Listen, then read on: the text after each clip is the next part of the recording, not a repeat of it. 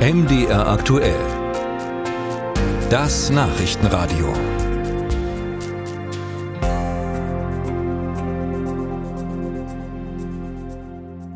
Die Masse macht's.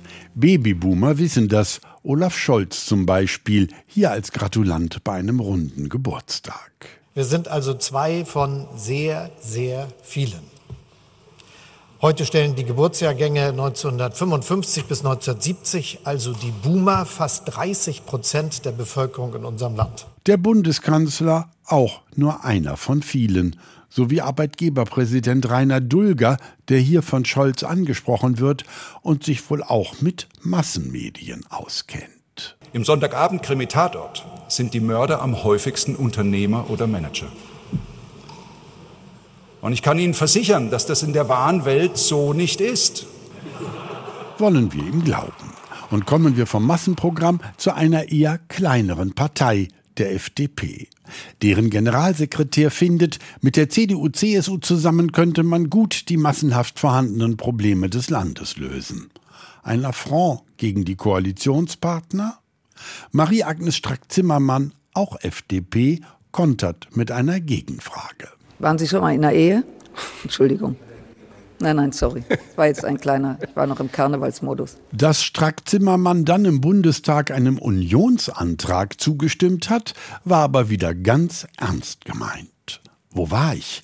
Ach ja, bei der Masse. Ein Massenpublikum wie im Kino hat der AfD-Abgeordnete Götz Frömming vor Augen, wenn er an den Streit um das Wachstumschancengesetz denkt.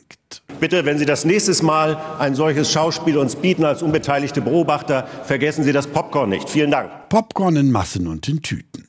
Apropos Tüten.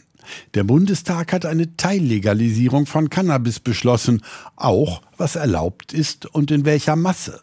Bundesgesundheitsminister Karl Lauterbach, SPD, im Verteidigungsmodus. Sie sagen, das, was ich sage, sei Blödsinn. Das ist kein Argument. Aber wenn es ums Kiffen geht, gehen die Argumente schon mal in der Masse der Wortmeldungen unter. Was woanders auch für das Niveau gelten mag, wenn beispielsweise Clemens Fuß vom IFO-Institut Sozialausgaben gegen Militärausgaben in Stellung bringt. Kanonen und Butter es wäre schön, wenn das ginge, mhm. aber das geht nicht. So, es Kanonen ohne Butter. Das heißt, wir werden Einbußen haben. Wir heißt in diesem Falle vor allem die, die Masse der Ärmeren, während diejenigen, die Geld in Massen haben, weitgehend unbehelligt bleiben. Kommen wir zum Schluss mit dem Bundeskanzler und der Erkenntnis, dass Liebe auch nicht immer eine Hilfe ist. Wir haben über viele Jahrzehnte mit großer Liebe unglaublich viele Vorschriften aufgebaut.